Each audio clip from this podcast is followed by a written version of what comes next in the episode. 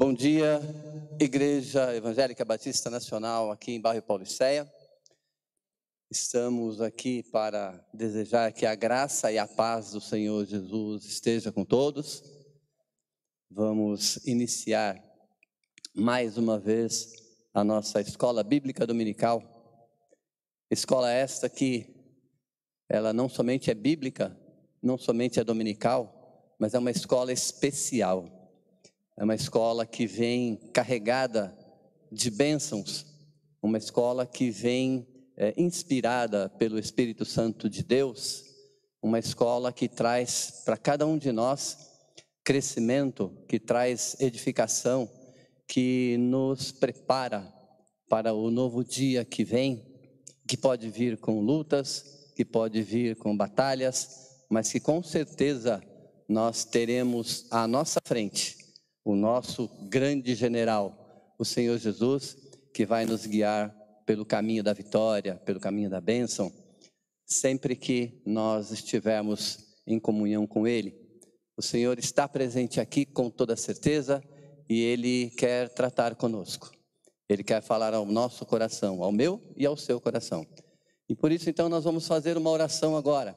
Nós vamos entregar, Senhor, nosso, ao, ao Senhor o nosso tempo. Nós vamos dizer para Ele que nós não queremos agora ter outro tipo de pensamento, mas que o nosso desejo e a nossa ação, a nossa atitude é para esse objetivo, para alcançarmos esse objetivo, comunhão com Deus. Vamos orar então? Você que está na sua casa aí também, que está vendo pela TV, vendo pelo celular, é, também curve a sua cabeça, faça essa oração conosco, para que todos estejamos no mesmo espírito. Amém? Amado Deus e eterno Pai, nós queremos, Senhor, te louvar e engrandecer o teu nome. Nós queremos, ó Deus amado, dizer que nós reconhecemos, Senhor, a tua graça em nossas vidas, que nós, Senhor, temos visto que a cada dia a tua mão poderosa está sobre nós para nos abençoar. Nós vemos, Senhor, que o teu Espírito Santo guia os nossos passos, que nós temos, Senhor, recebido a tua direção, que nós temos, Senhor, vivido a novidade de vida que o Senhor tem preparado para cada um de nós, Pai. Então, nesta manhã, Senhor, em que nos reunimos para meditarmos um pouco na tua palavra. Pai querido, nós queremos dizer que toda a nossa atenção, todo o nosso pensamento, todas as nossas forças estarão agora voltadas para este momento, para o aprendizado através deste tempo chamado Escola Bíblica Dominical.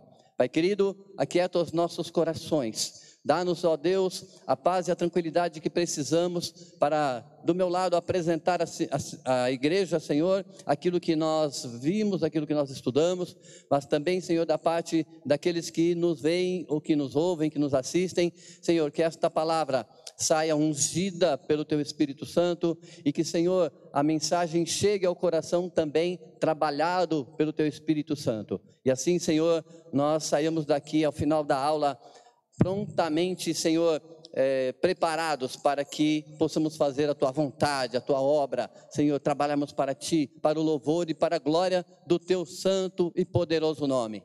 Nós oramos, Senhor, e colocamos o nosso tempo, a nossa vida nas tuas mãos. É para a tua glória, é para o teu louvor que nós oramos e agradecemos o nome de Jesus. Amém?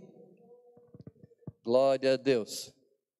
Meus amados, é, é realmente um privilégio nós trabalharmos com a palavra de Deus. É, nós temos a palavra de Deus nas nossas mãos, termos acesso a ela, tudo que nós já vimos nas aulas anteriores, é, a maneira maravilhosa como Deus tratou esta questão desde os primórdios, para que nós tivéssemos o que temos hoje nas nossas mãos. A palavra santa, pura, essa palavra que nos transforma, essa palavra que nos edifica, nos fortalece e que verdadeiramente nos prepara para este mundo aí fora e todas as suas agruras, todos os problemas que ele traz também para nós, né? Mas nós estamos aqui hoje então para darmos continuidade à aula que vem sendo tratada e eu queria que nós lêssemos é, um versículo que está lá em Deuteronômio 18, do 15 ao 18, que é base também para a nossa aula de hoje. Né? Então, lá é, em Deuteronômio 18, 15 a 18, está escrito assim: Yahvé, o seu Deus, levantará do meio de seus próprios irmãos um profeta como eu. Ouçam-no, pois foi isso que pediram ao Senhor, o seu Deus, em Horebe, no dia em que se reuniram, quando disseram: Não queremos ouvir a voz do Senhor, do nosso Deus, nem ver o seu grande fogo, senão morreremos. E a Vé me disse: Eles têm razão. Levantarei do meio dos seus irmãos um profeta como você, porei minhas palavras na sua boca, e ele lhes dirá tudo o que eu lhe ordenar. Amém? Bem, nós vamos trabalhar essa questão, então, dos profetas, né? É, talvez não seja exatamente como você imagina, né? Porque há muito que se falar, obviamente, sobre profetas, sobre profecia. Então, nós não vamos tratar aqui, é, neste momento, nada de dom de profecia, não tem nada a ver com essa linha de trabalho, de tratamento, de avaliação, de estudo, né? Mas vamos lá então, olha, é, os profetas, eles foram, porém, indivíduos chamados por Deus para uma tarefa específica de mediação entre Deus e o povo. Então, o trabalho do profeta, né, a função do profeta, então, era fazer essa mediação. Era ficar entre Deus e o povo, entre Yahvé e o povo de Israel, vamos dizer dessa forma, né? Então, ele, ele levaria a mensagem, né, de Deus para o povo, ele intermediaria todas as questões. Todavia, a figura dos profetas não é uma exclusividade no texto bíblico apenas. É, é, óbvio que quando nós vemos lá na antiguidade, nós também ouvimos falar de outros povos, de outras nações, em que havia também profetas, entre aspas, né? E que é, levavam a sua mensagem, ainda que equivocada, ainda que errada, ainda que distante daquilo que Deus queria passar, todavia existiam, né? De acordo com algumas evidências literárias, nós sabemos da existência de pessoas com a mesma função lá, no, no contexto da região do Antigo Oriente Próximo, né? E de civilizações antigas do mundo mediterrâneo. Dentro desse mundo lá da Mesopotâmia, os Baru, por exemplo, eram uma classe de agentes religiosos. Eles trabalhavam a questão da religião. É, eles tinham que passar por um tratamento muito intenso. Eles tinham que fazer algumas é, alguns trabalhos, algumas situações, aprenderem treinamentos para que eles pudessem ficar preparados, para que pudessem entender, para que pudessem discernir a vontade daquilo que eles chamavam de deuses. Né? Então, para discernir a vontade dos deuses nas mais diversas formas. Né? Isso é interessante porque é, quando nós avaliamos o, o, nosso Deus, o nosso Senhor, né? qual é a forma dele? Né? É, nós não temos, não é? Alguém sabe me dizer qual é a forma de Deus? Né? É, nós sabemos tudo de acordo com o que a palavra traz para nós, de acordo com o que a palavra nos ensina, mas não podemos dizer que Deus tem forma disto ou daquilo. A palavra nos dá sim algumas referências, né? Mas nós sabemos até que lá, né, no tempo de Moisés houve, né, um momento, pelo menos, em que Arão e o povo fizeram, né, alguma coisa querendo, né, é, que se parecesse com Deus, querendo é, estabelecer um ídolo, uma imagem, alguma coisa assim, para que é, fosse recebido, adorado como Deus, né? Mas não é assim para nós, e nós sabemos disso, né? Isto, é, a, palavra de Deus nos ensina muito a respeito disso, né? Eu sei que todos nós temos é, esse conhecimento, esse contato com a palavra, e isso nos tranquiliza, né? Saber que nós estamos é, diante do nosso Deus, ainda que nós não possamos aqui agora, né, tocá-lo, né? Mas Ele nos toca, na é verdade, e nos toca de uma maneira poderosa, maravilhosa, nos fortalecendo, nos ensinando, né? Bem, mas ali dentro deste mundo mesopotâmico, né, é, esse povo baro, né, esses profetas, né, é, eles tinham essa classe de agentes religiosos é, e eles entendiam lá da sua maneira que eles podiam entender realmente a vontade dos deuses. E é claro né, que o diabo, é, considerado como Deus para aquele povo, para aquela nação, para aquele grupo de profetas, se manifestava é, de várias formas na vida deles, né? até mesmo colocando-os em transe, enfim, fazendo com que eles tivessem a impressão de que realmente era Deus falando com eles, né? Era um Deus, no caso, né? É, entre eles havia também um grupo de profetas estáticos, ou profetas não profissionais, né? É, que eram, por exemplo, os Muhu, né? que eram também tomados por forças sobrenaturais. Né? É, há alguma semelhança com o que nós né, ouvimos hoje em dia, né? As pessoas que ficam tomadas aí, né? As pessoas que entram em transe, as pessoas que perdem os sentidos estando em pé, é, conversando, mas é, fazendo sinais, sons, né? É, que não são naturais, que não são os próprios daquela pessoa, que não tem nenhuma conotação humana, na verdade, né? Então, há uma relação com muita coisa que nós vemos hoje nas seitas, né? E isto acontecia lá com eles, né? Eles traduziam as respostas divinas, né, dos deuses pagãos, após entrarem em transe, né? Então, é, eu me lembro que quando era bem mais jovem, né, há uma semana atrás, é, a gente ouvia falar, né, que é, uma pessoa é, trabalhava uma questão do lado positivo, uma outra trabalhava a questão do lado negativo, e tinha aquele outro terceiro que trabalhava a questão dos dois lados, tanto do positivo quanto do negativo, do lado bom e o lado ruim. Né? E nós vemos então que isso é, não é possível, primeiro, porque contraria a palavra de Deus, e segundo, porque é uma mentira escabrosa de Satanás para enganar as pessoas. Né? Então nós precisamos só é, ter em mente que não é dessa forma que acontece, né? Mas ainda assim, lá no meio deles havia também um outro grupo, os assino, que eles fazem algo também, faziam, perdão, algo também conhecido por nós no nosso meio. Eles se vestiam como mulheres e agiam como mulheres, né? E isto para que pudessem entregar os oráculos, para que pudessem entregar as respostas, né? aquilo que eles entendiam que era a vontade dos deuses, e principalmente de uma deusa, a deusa Estar, da cidade de Mari, na Mesopotâmia. Então vejam, nós temos aí é, todo o contrário, né? todo o contraditório nessa questão.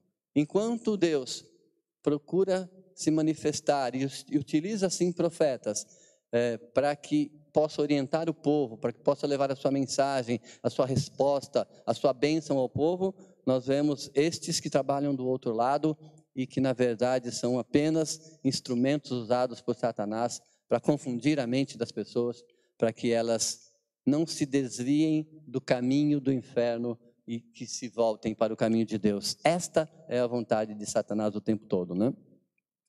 Bem, é, nesse contexto bíblico, nós também podemos nos lembrar daquilo que aconteceu é, com os profetas de Baal, por exemplo, né? É, nós já ouvimos nas aulas anteriores, né, que houve um tempo em tudo quanto era Deus, tudo quanto era é, divindade que não era o nosso Deus verdadeiro, é, era Baal. Né? Então, nós vimos a grande derrota, nós lemos né, a grande derrota é, dos profetas de Baal. Para qual profeta mesmo? Para que profeta que, que, que, Como? Como? Ah, sim, verdade, eu tinha me esquecido. Verdade. Elias, né? E venceu. Eram quantos mesmo? Eram 120, 150? Quantos eram os profetas? 450, é isso? Ah, é, me parece que eram 450, né? Tá, eu depois, quando chegar em casa, eu vou dar uma outra estudadinha lá para ver se eu me lembro melhor, né? Mas então, e aí tinha essas questões, né? E a gente via que a coisa era bastante complicada mesmo, né? Porque todos que eram usados pelo diabo, eles queriam fazer tudo por imitação, né? Queriam imitar a Deus, as coisas de Deus, tudo que Deus faz, eles querem imitar para dizer que fazem o mesmo que o nosso Deus Todo-Poderoso faz ou orienta ou instrui ou unge alguém para fazer, né? Bom, desde os primeiros registros da, da história humana, a atividade de adivinhação, então, ela faz parte do nosso cotidiano. Ainda hoje, não é? Ela faz parte. Existem muitos adivinhos por aí, né? Muitos que interpretam isto, interpretam aquilo, dizem que conseguem é, ver as coisas é, de várias formas, né? É, uns através da, borra de café, que a gente vai mencionar daqui a pouco, outros através do semblante da pessoa, outros, cada um inventa uma forma de, de adivinhação para justificar as suas práticas espúrias, né? essas práticas de adivinhação, elas tinham um pressuposto. Primeiramente, que existiam esses deuses, né, que, que na verdade não são é, reais, né? E que de, uma, de alguma maneira esses deuses controlavam a natureza de uma forma geral. E além de controlar, claro, e para controlar, eles precisavam então é, demonstrar o seu poder, exercer esse poder, né? Sobre a natureza e o destino das pessoas é, que os entendia como deuses, que o recebia como deuses. Né? Então, isso era bastante complicado, porque então, é, para essas pessoas, esses deuses, né, eles existiam.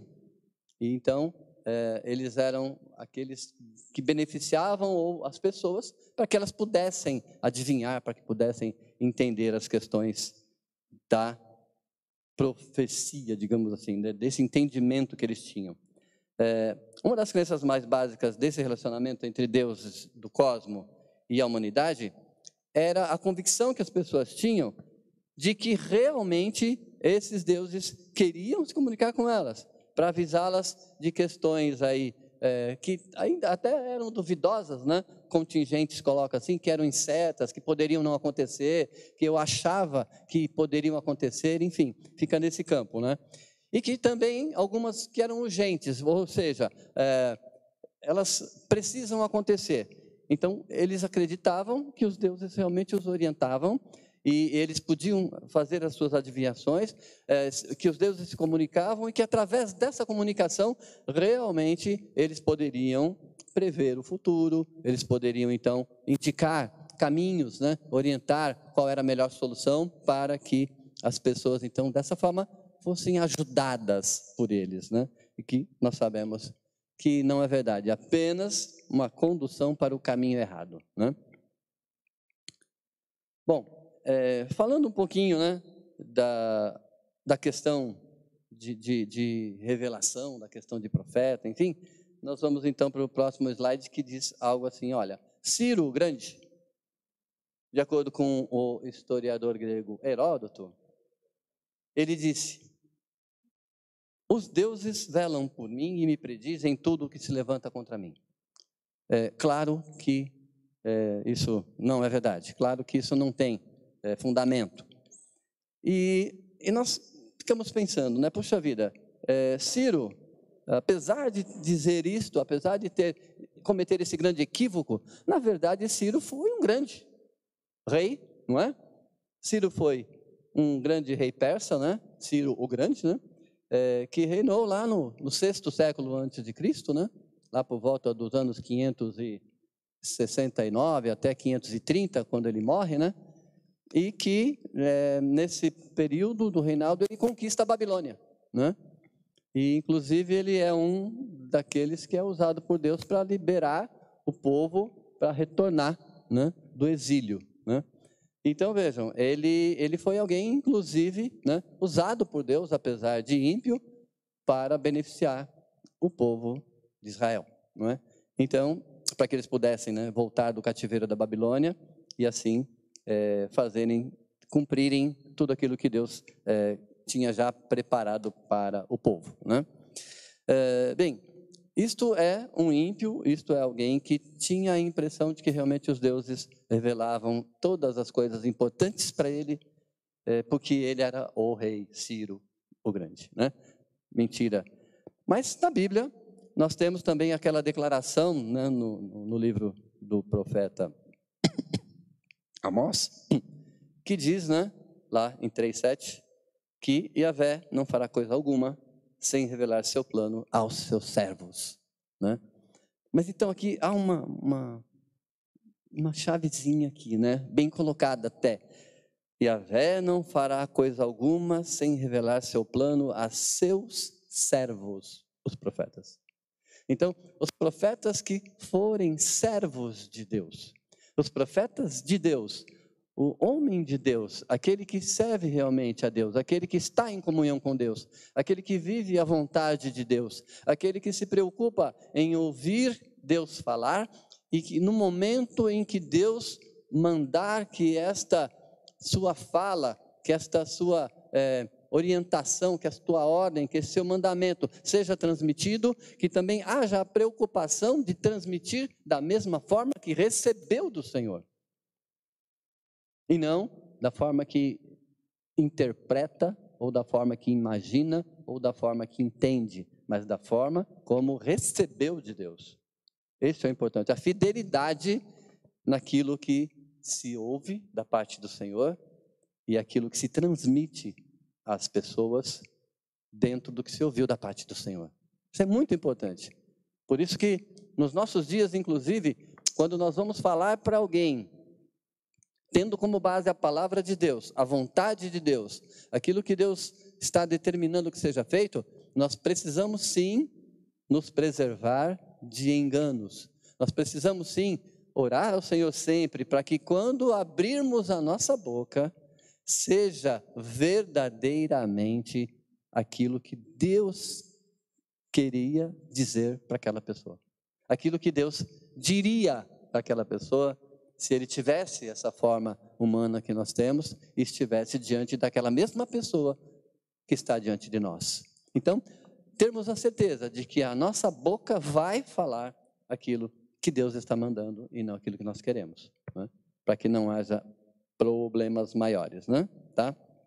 Dentro do contexto da Bíblia, a forma predominante é, de consulta à vontade divina e consequente revelação é por meio dos oráculos, né? ou as respostas de Deus, as orientações de Deus, né?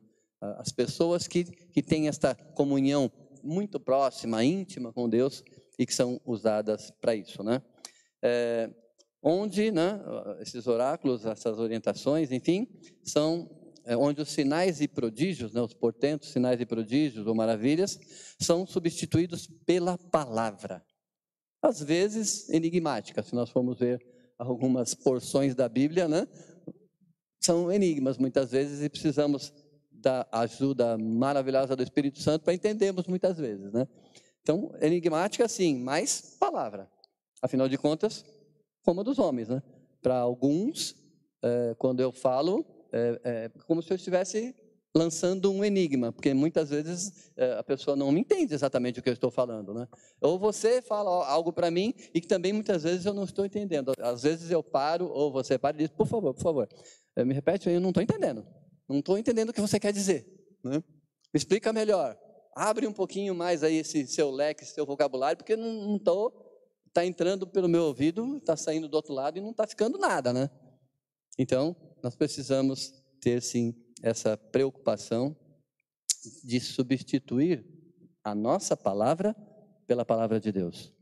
Ou seja, a palavra de Deus tem que ser, tem que ter primazia. A palavra de Deus tem que ser aquela que nós vamos sempre colocar em primeiro lugar nas nossas questões, nas nossas é, lutas, no nosso dia a dia, é, diante de qualquer situação. Né? Bem, vamos em frente. Em termos gerais, então, explicando mais um pouquinho a respeito do oráculo, né, para não ficar é, pequeno, chamamos de oráculo toda a manifestação verbal divina como resposta a uma consulta ou um ato deliberado da parte de Deus. Né? É, aqui, bem generalizado, de um Deus. Nesse sentido, todo o discurso verbal revelatório de Yahvé, agora sim do nosso Deus, para os seus profetas, pode ser classificado como oráculo. Então, por isso que tudo aquilo que vinha da parte dos profetas e vem ainda hoje da parte dos profetas escolhidos por Deus, sejam eles pastores, sejam eles missionários, sejam eles é, a função que tiverem. Né? É, assim, são considerados, então, como oráculos de Deus. Né? É, tem um, um, professor de teologia, o José Luiz Cicri Dias, é, que ele assinala seis temas relacionados ao conteúdo oracular na Bíblia hebraica. Então, escolha do chefe, como lá a escolha de, de Saul, Samuel, enfim, nas guerras, né? também podemos ver lá no livro de Samuel, as guerras travadas pelo povo de Israel, né? pela nação, em questões de saúde, enfermidade, é, outras situações de calamidade, desgraças, né? como desastres de causa natural, terremotos, enfim, é, ou também situações críticas consequentes a pecados cometidos no meio do povo. Né? É, colonização, como aconteceu com, com, o povo de Israel muitas vezes, né? nas suas é, lutas, porque foram conquistados por este ou aquele povo, né? Maior do que ele é, e mais, mais poderoso naquela época, e outras circunstâncias ainda que acabam é, tendo a resposta de Deus, que acabam dependendo é, no nosso entendimento, no entendimento do, do homem daquele tempo, como necessária a intervenção, a resposta de Deus para a solução daquele problema. Né? Bom, diferentemente daquilo que estamos acostumados com relação ao ofício principal da tribo dos sacerdotes, da tribo sacerdotal, ou seja, os levitas, em geral, é, a, em geral, e a família sacerdotal diretamente relacionada ao santuário, várias passagens da Bíblia acrescentam a este ofício de sacerdote a instrução da lei e a questão da mediação da vontade de Deus, ou de Yahvé, em relação ao seu povo. O que, que nós estamos entendendo aqui? Né? Na verdade, esse entendimento ele traz algo que eh, nós podemos observar no profeta Samuel. Por exemplo, o profeta Samuel era sacerdote. O profeta Samuel transmitia a instrução da lei. Ele era juiz, né? Então, ele tinha, é, primeiro como sacerdote, depois como juiz e profeta. Então, ele ministrava as três situações. Então, como sacerdote, em primeiro, porque Ana o levou e deixou no templo, né, conforme a sua promessa ao Senhor, né, de que se tivesse um filho homem, ela entregaria ao Senhor. Né? Então, lá, ele primeiro foi ensinado para o sacerdócio. Daí o Senhor o chama para profeta e ele julga a nação de Israel por um bom período de tempo. Né? Então, é, isto vem confirmar é, o que nós estamos estudando aqui, que várias passagens da Bíblia acrescentam né, ou nos fazem perceber que está, é, para algumas pessoas especiais, escolhidas por Deus, esta possibilidade de ser sacerdote, de ser juiz e de ser profeta, aquele que leva também a instrução da lei, é que faz a mediação das coisas entre Deus e o povo, que julga e que também é, fazia o sacrifício, né, porque na época era comum, para adoração a Deus. Né? Então, isso é algo bastante interessante para que nós possamos guardar e, e entender. Entretanto, analisando o desenvolvimento histórico de Israel, é notável que a presença dos sacerdotes como mediadores ou mensageiros de Yahvé está quase restrita a um momento anterior ao florescimento do profetismo. Ou seja, ela acontecia mais é, que a função do sacerdote fosse, então, entendida, interpretada dessa maneira, no período dos juízes. Né? Lá, um pouco mais do que em outros tempos. Então, aqui, nesse momento, ela se expande, né? essa atuação do sacerdote dentro deste contexto, ela se expande, tá? É, até que começa então é, a, o período que nós conhecemos como período dos profetas, que é a partir então de Samuel que nós vemos o crescimento disso, a expansão, a difusão desse período que nós entendemos como florescimento do profetismo, ou seja, a chegada dos profetas, a ação dos profetas, né? Vemos uma intensa participação dos sacerdotes, por exemplo, então, nesse período, é, nas decisões bélicas envolvendo diversas tribos, nos quatro séculos, olha só a informação boa, hein? Nos quatro séculos que cobrem o período dos juízes, lá no livro de Juízes, nos capítulos que nós temos à disposição lá, né?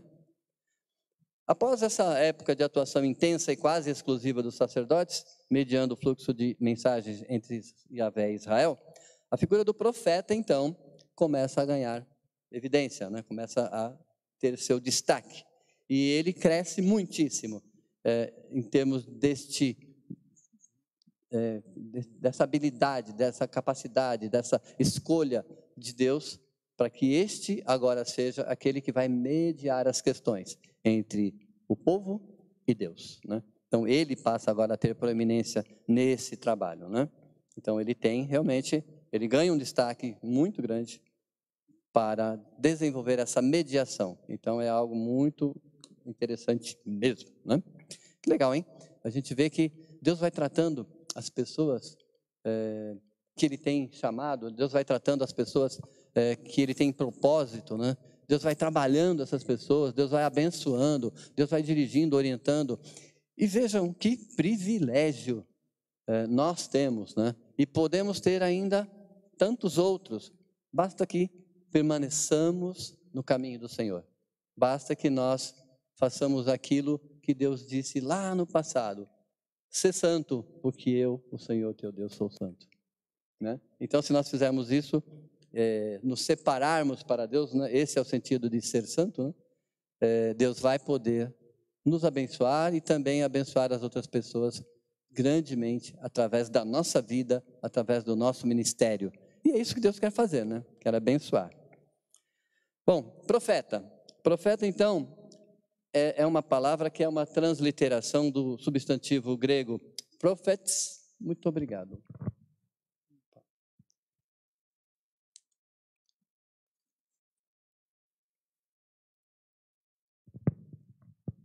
Do substantivo grego profetes, que é constituído pelo prefixo pro, com dois sentidos esse prefixo, um de antemão e o outro no lugar de, né?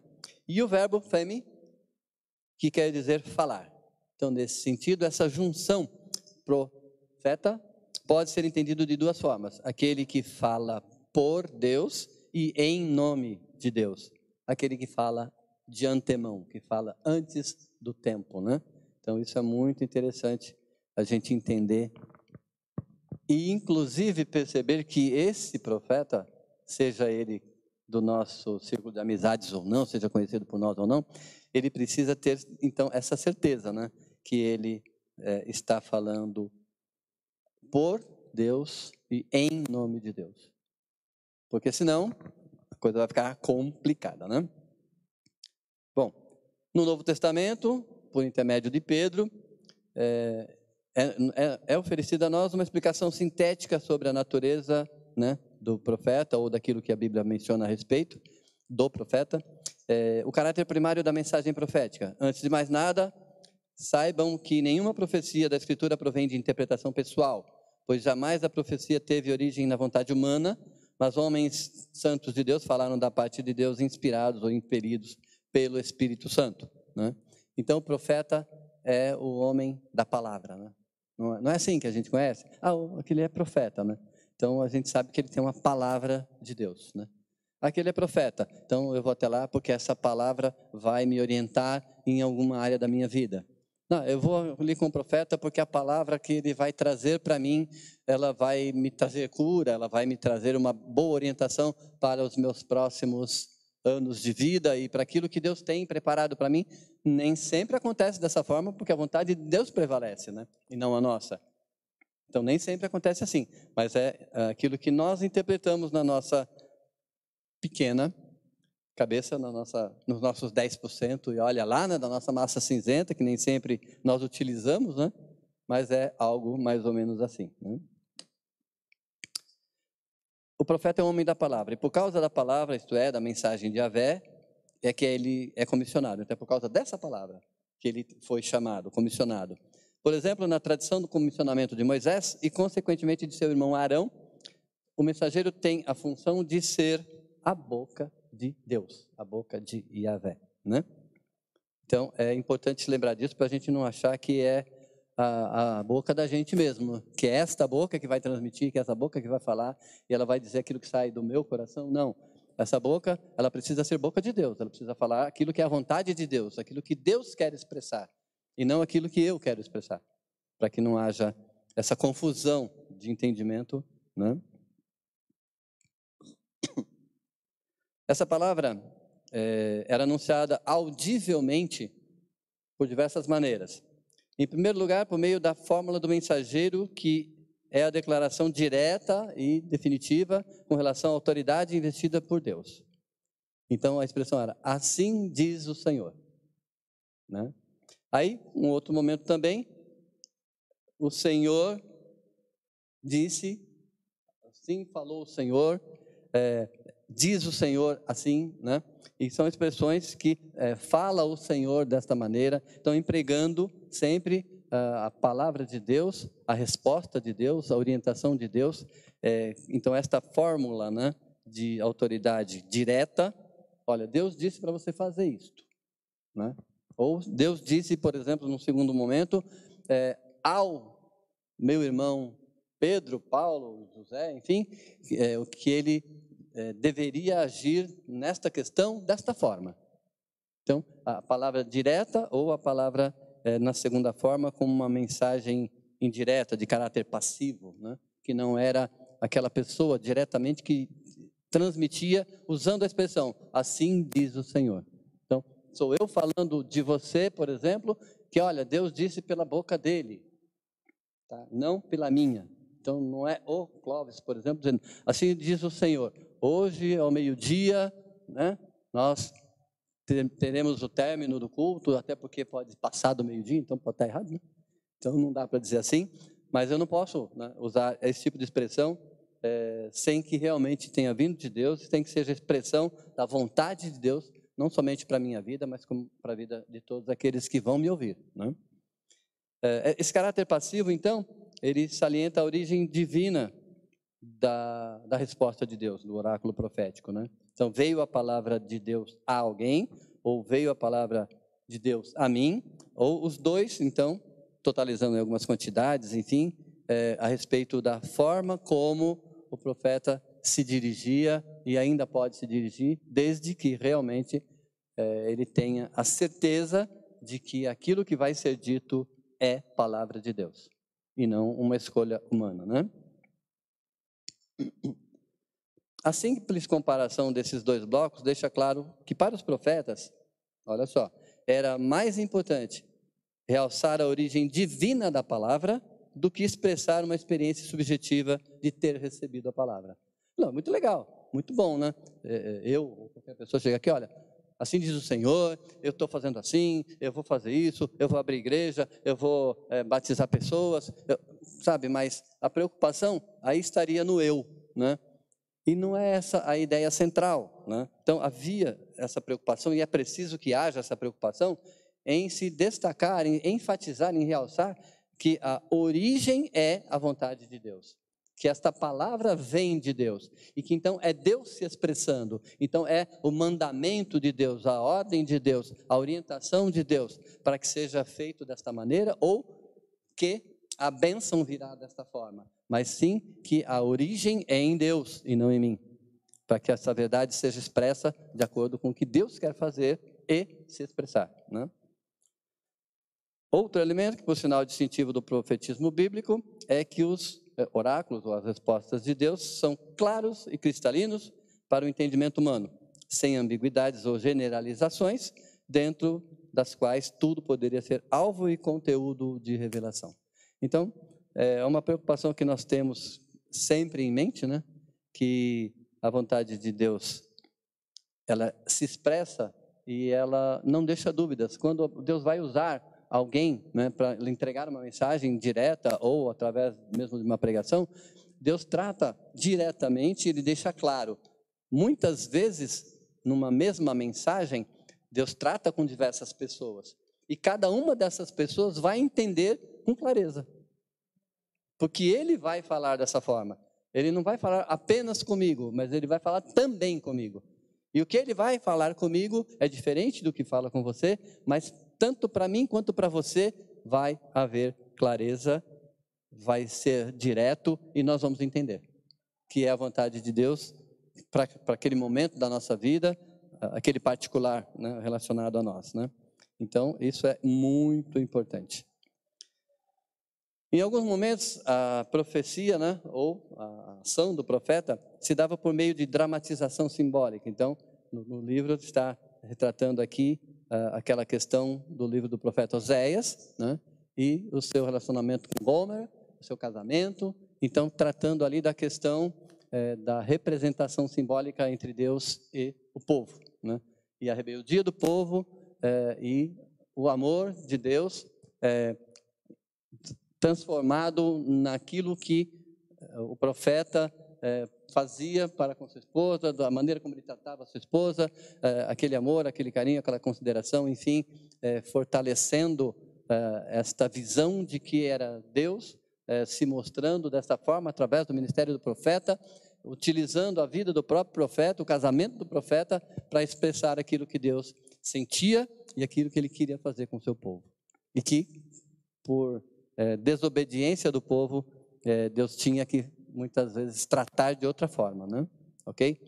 É, ele, o profeta Oséias, né? Vejam só, ele é chamado para empreender uma série de atos que seriam no mínimo estranhos, né? É, porque as atitudes dele, né? O coração dele, em linhas gerais, nós não entenderíamos, né? Nós ficaríamos olhando e puxa vida, será? Eu não faria dessa forma. Eu não perdoaria dessa forma, não entenderia desse, dessa maneira mas era porque havia ali um plano de Deus e o profeta estava submisso a essa vontade de Deus e transmitindo o que precisava ser feito e aí obedecendo aquilo que Deus tinha para a vida dele, né? Então, o casamento dele com a prostituta Gomer é a dramatização de uma realidade espiritual maior, relacionamento de Deus com o seu povo. Nesse caso, Oséias atua no papel de Deus de Israel e Gomer é a representação da nação rebelde, ok? Os profetas, então, foram emissários importantes em todo o processo de comunicação da vontade de Deus, sobretudo em tempos de crise. Ah, bom, nós vamos avaliar um pouquinho melhor na nação de Israel. Ah, o povo de Deus, eh, depois de um determinado momento, só viveu em crise, né? Porque melhorava um pouquinho durante um período curto, depois eles iam, desobedeciam novamente, andavam por outros caminhos, começavam a adorar outros deuses, Deus ia lá, tratava as questões do povo, né? punia, até porque não tinha outra forma, daí o povo se arrependia, porque tinha sido punido, eh, se voltava para Deus novamente, aí começava uma nova jornada, aí por um pouquinho de tempo, aí Deus levantava um profeta, Deus levantava um juiz, enfim, Deus levantava alguém para é, guiar esse povo, para orientar, para instruir esse povo. Aí daqui um pouco o povo caía de novo em pecado, desobedecia novamente. Então, era uma constante. Né? Isso não dá para a gente negar, é só ler a Bíblia que a gente percebe isso. Né? Então, é, tempos de crise é, foram muitos. Né? De uma maneira em que o povo podia entender, seja na, em forma audível, escrita, ou em alguns casos performada, ou seja, a vontade de Deus é, executada, realizada, expressa em ações, em atitudes, né? em eventos, muitas vezes miraculosos, é, até mesmo em situações do cativeiro, né? é uma dessas formas, né? É, a palavra de Deus performada, né? É, acontecimentos daquilo que Deus já havia dito que, que faria e por quanto tempo faria, e tudo acabou se cumprindo de acordo com a vontade de Deus. Né? Bom, o ato de Deus falar na língua dos homens, então, deve-se muito à, à, instrumentalidade desses profetas, que na sua função de mediar né, é, é, o, as ações de Deus para com o homem e instruir o homem no seu relacionamento com Deus, é, eles são considerados, por exemplo, dentro do judaísmo rabínico, né, como as figuras humanas mais importantes da história de Deus para com o seu povo. E é verdade, né? porque naquele período todo, os profetas tinham o seu destaque. Eles tinham autoridade da parte de Deus para falarem com o povo. Eles foram aqueles que orientaram o povo, que chamaram a atenção do povo, é, que estabeleceram regras recebidas de Deus para novas ações é, que o povo deveria tomar. E nós sabemos, claro, que houve muita rebeldia, mas os profetas estavam sempre ali entregando a mensagem de Deus, falando em nome do Senhor, assim diz o Senhor, né? E hoje nós vemos que essa importância, ela se dá através do profeta pastor, por exemplo, através do profeta missionário, através do profeta, sabe, obreiro, enfim, de, de algum lugar, onde Deus é, levanta esses homens, mulheres, enfim, essas pessoas é, com essa capacidade, com essa habilidade. Ou seja, Deus capacita essas pessoas para desenvolverem esse mesmo trabalho de mediação, instrução, orientação, correção, para que o povo de Deus, hoje, a igreja do Senhor, caminhe de maneira a agradar a Deus naquilo que ela sabe que deve fazer e muitas vezes acaba não fazendo. Né? Mas Deus é amor e Ele vai cuidar de cada um de nós para que nós é, possamos voltar para o caminho dele. Irmã Celina? Sim.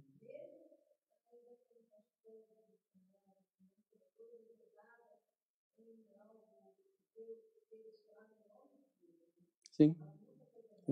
Então, por isso aquela preocupação né, que nós mencionamos ainda há pouco, e todos sabemos, que eu preciso viver o que eu prego. Né?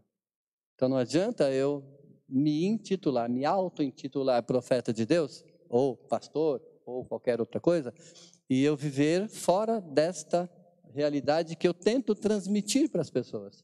Então, meu dia a dia, ele tem que ser coerente com o que eu falo.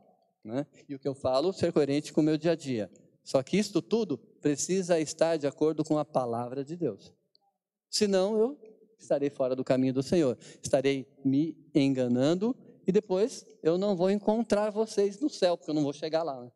Vocês podem chegar e eu não, se estiver agindo dessa forma. Ok? bom? É, pessoal, alguém tem uma pergunta? Quer fazer uma consideração? Sim?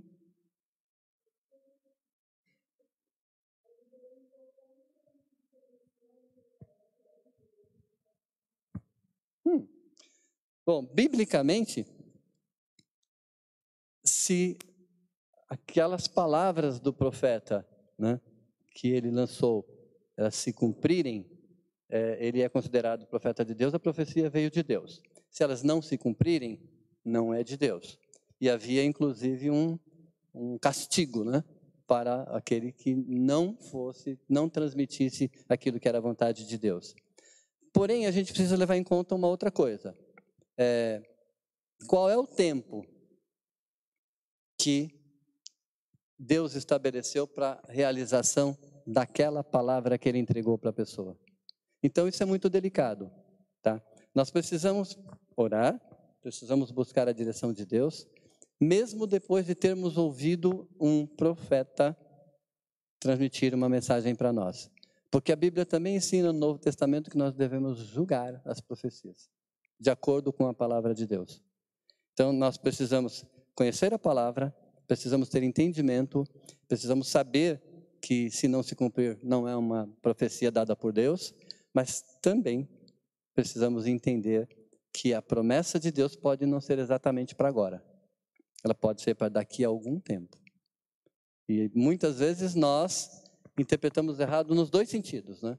Uma é, achando que é para agora, e a outra é entendendo que aquilo realmente é uma promessa, uma profecia dada de Deus para mim, mas eu estou tão fora dos caminhos do Senhor, estou tão distante da palavra de Deus que eu não consigo discernir isso. Tá? Então é importante essas considerações, ok? Tudo bem? Mais alguém? Sim?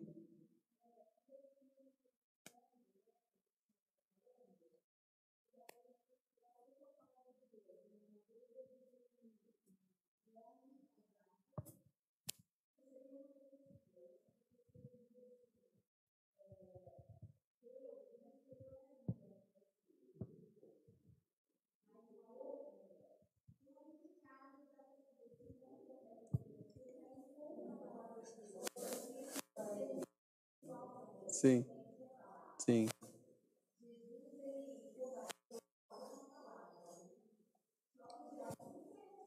Sim. Sim. Verdade.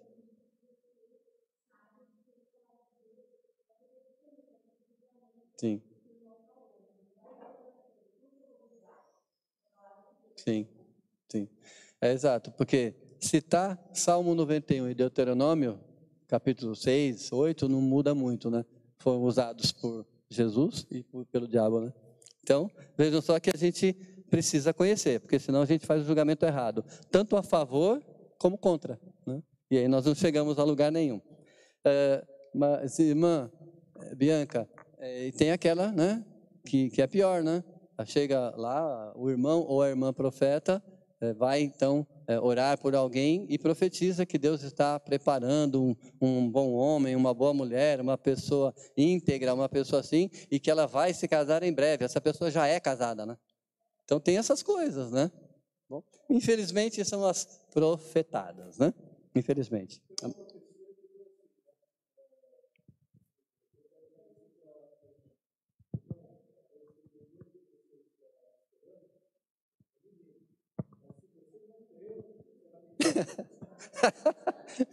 Vocês ouviram o pastor falando?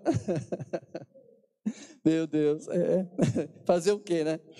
Bem, vamos orar então? Soberano Deus e Pai bendito, nós queremos te dar graça, Senhor. Porque mais uma vez, ó Deus, o Senhor teve misericórdia de nossas vidas e o Senhor nos abençoou grandemente através desta aula. Pai amado, nós sabemos que o Teu Espírito Santo é quem trabalha em nossos corações, em nossas mentes, para nos dar o entendimento necessário para a nossa vida no dia a dia, na tua presença. Pai querido, te louvamos por este tempo que temos, porque o Senhor prepara para nós, para que possamos estudar e meditar nas coisas do Senhor. Agora, Pai, daqui a instantes teremos um culto de celebração, agora no domingo, culto da família, culto de ceia do Senhor, e nós estamos aqui, Senhor, para te louvar e para te glorificar para adorar o teu santo e poderoso nome. Abençoa-nos, Senhor, para que possamos continuar dando toda esta honra, todo o louvor e toda a glória que tu és digno. Nós oramos e agradecemos em nome de Jesus. Amém. Deus abençoe.